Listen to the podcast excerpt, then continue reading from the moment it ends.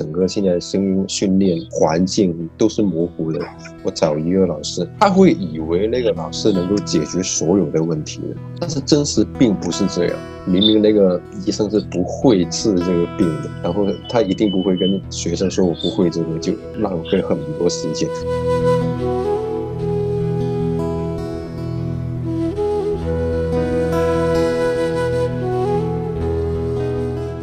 我想说一个概念是，很多人说我是唱歌老师，我是教唱歌的，背后代表了什么？其实这个就完全等于我跟你说我是医生。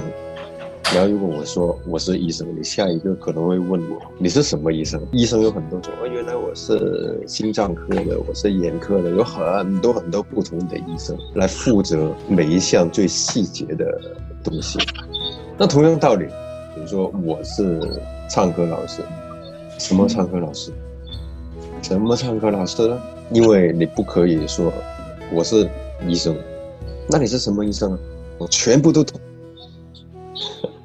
我又可以治心脏，我又可以治眼科，我什么都会，我可以帮你接生。但是好像唱歌老师现在是这个情况，你说唱歌老师他就好像什么都会，就在学生的脑袋里面。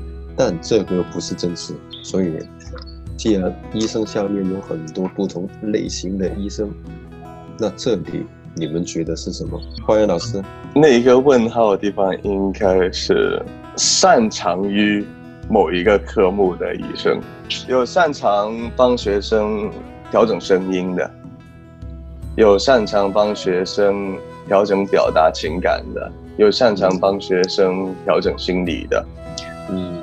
在可能帮擅长调整学生的声音里面，还有擅长帮学生调整心理放松的，有擅长帮学生调整声音发声平衡的等等啊，差差不多。刚才你们说，这里的问号是什么？你们说呃。呃，比如说心理啊、风格啊，花园老师就平衡声音啊，解决声音问题，还是不够细。因为对学员来说，他是模糊的，整个现在声音训练环境都是模糊的。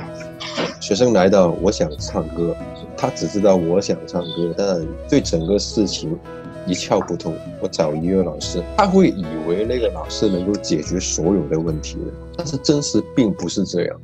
有一些老师，他可能只能跟你练声，他不懂得如何帮你加力量；有一些可以帮你加力量，那不懂上高音；有些就不懂情感，有些不懂帮你做风格，这是真实的。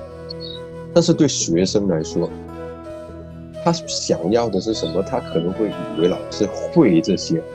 全部，那教学过程就会出现什么问题？明明那个医生是不会治这个病的，然后他一定不会跟学生说我不会这个，就浪费很多时间。